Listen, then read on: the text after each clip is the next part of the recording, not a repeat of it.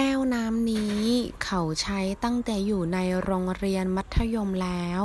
这个水杯他从中学起就在用了แก้วน้ำ和แก้ว都可以是水杯的意思拓展มัธยมต้น初中มัธยมปลาย กาวจง